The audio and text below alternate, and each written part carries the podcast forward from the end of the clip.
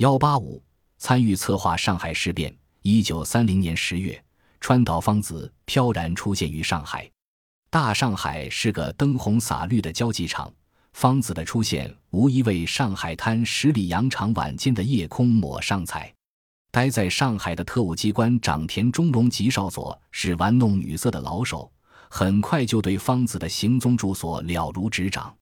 芳子不可避免地与田中隆吉认识了。田中隆吉后来阴谋策划过上海事变和绥远事变，是个阴险卑鄙的人物。川岛芳子和田中隆吉一见如故，臭味相投。熟悉女性的田中很能讨芳子的喜欢。田中的野心勃勃，手中的权势都深深地吸引着时刻不忘恢复大清统治的芳子。芳子无所顾忌地投入了田中的怀抱。一开始，田中就想带芳子上床。芳子虽然放荡堕落，但和田中那样的小男人还谈不上这层关系。芳子最倾心的是野心和实权。田中毕竟是风月场中的老手，不顾芳子的坚决反对，掏出随身的小手枪，顶住芳子雪白细腻的腹部，满意的跨出了征服性的第一步。从此便不可收拾。芳子与田中打得火热。方子依靠自己的色相博取田中的欢心，顺便从田中口中获悉军事情报，也让不可一世的田中做了自己强有力的靠山。方子有了和田中的这层特殊关系，愈发为所欲为。方子与田中搅在一起，两人经常在幽会的旅馆里阴谋煽动抵制日货，制造罢工或暴动，幻想着上海。南京一代军阀卷入抗战的漩涡，挑起战争，尤其是历来主张抗日的十九路军，方子和田中对之恨得入骨，认为正是歼灭他们的好机会。于是他千方百计设法摸清十九路军的情况，并秘密到军长蔡廷锴的驻地与他攀谈，了解他的态度，向日本上司汇报。一九三一年九月十八日晚，爆发了震惊中外的满洲事变。田中奉命在上海搞类似事端，从关东军的秘密经费中领到两万元经费，又从中访驻上海办事处借到十万元，实际是勒索。川岛芳子像田中的影子一样，紧紧跟在后面。一九三二年一月八日，田中一伙制造了苦行僧遭受袭击事件，以此为借口，于二十八日晚，日本海军陆战队向上海闸北等地发起猛烈进攻。爆发了一二八事变，在田中等人的活动中，川岛芳子参加谋划，充当了鹰犬，护送婉容皇后到满洲。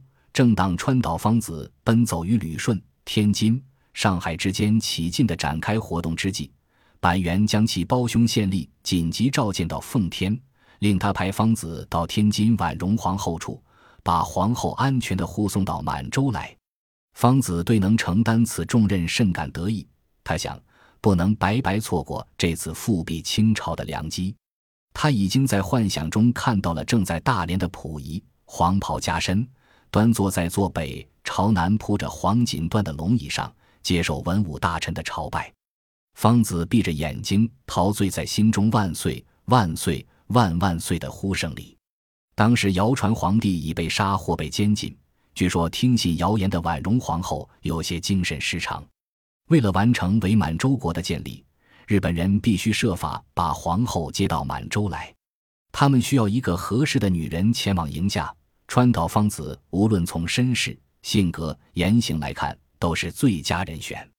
一九三零年末，在天津日租界公道街，已经没有主人溥仪的宅邸，突然出现了一位年轻美貌的时髦女郎。她身穿嫣红色绣有金银丝大龙花纹的旗袍，一双小巧精细的高跟鞋，胭脂和口红很鲜艳又不失和谐地衬托出她白皙的肤色。她就是浓妆艳抹的川岛芳子。与芳子同行的还有他领来的一个弱不禁风的病人。芳子把病人秘密地安置起来。为了策划这次出走，芳子还特别邀请了驻军翻译官吉田的夫人参加。三个人避开皇后和其他人。在背地里进行种种密谋。其实，奄奄一息躺在床上的病人并不是个女人，而是一个男扮女装的男人。每到晚上，当大家都沉入睡梦中后，方子便像猫头鹰一样，双眼放光，思维特别活跃。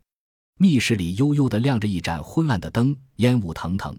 方子两手抱在胸前，穿着一双绣花拖鞋踱来踱去。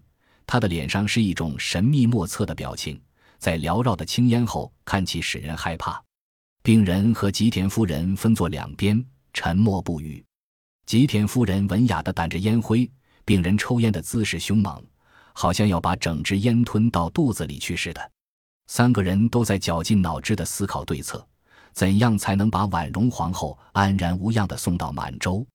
据说皇帝就是藏身在柳条包里，从这里逃脱的。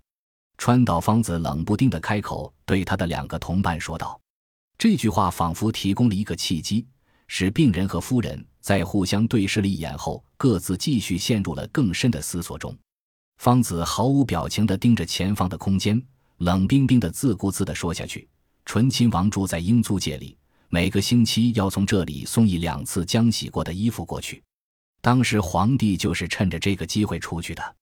只有司机明白，不是去英租界，而是直接到日军那里去了。你看这回，吉田夫人看着方子，揣测着方子的心思。不过这次不能用老办法，我想采取。方子阴阴地笑了一下，那笑容诱人而又令人不寒而栗。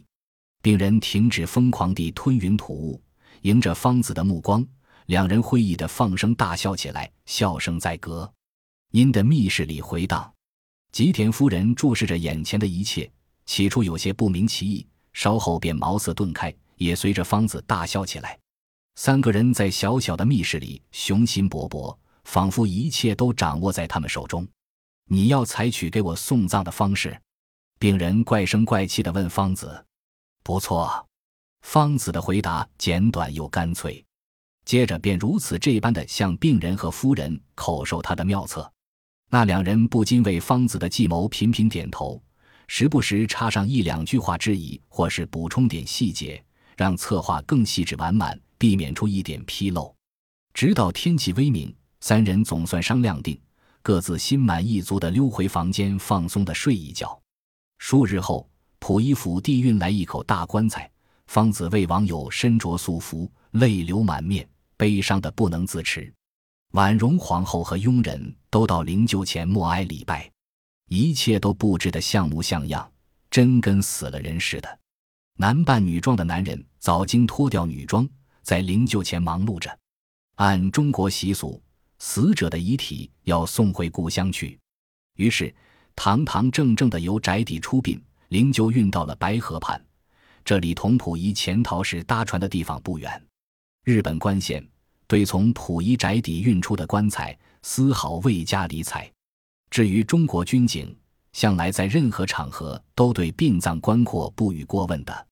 由于川岛芳子的成功策划，婉容皇后被平安无事地迎送到了旅顺皇帝身边。为了嘉奖川岛芳子，日本关东军授其陆军少佐军衔。此后，芳子认为清朝的复辟时机已经到来，从财阀和轻视遗老遗少手中，凭借老关系或者耍手腕，大肆筹措建军经费，并向四面八方搜罗部署，在满洲旗人当中物色亲信。与此同时，他自己早已准备好了陆军将军服、三星肩章、豪华的佩刀与金黄色刀带、二号型锃亮的毛瑟枪、科尔特自动手枪等。可谓万事俱备，只欠东风了。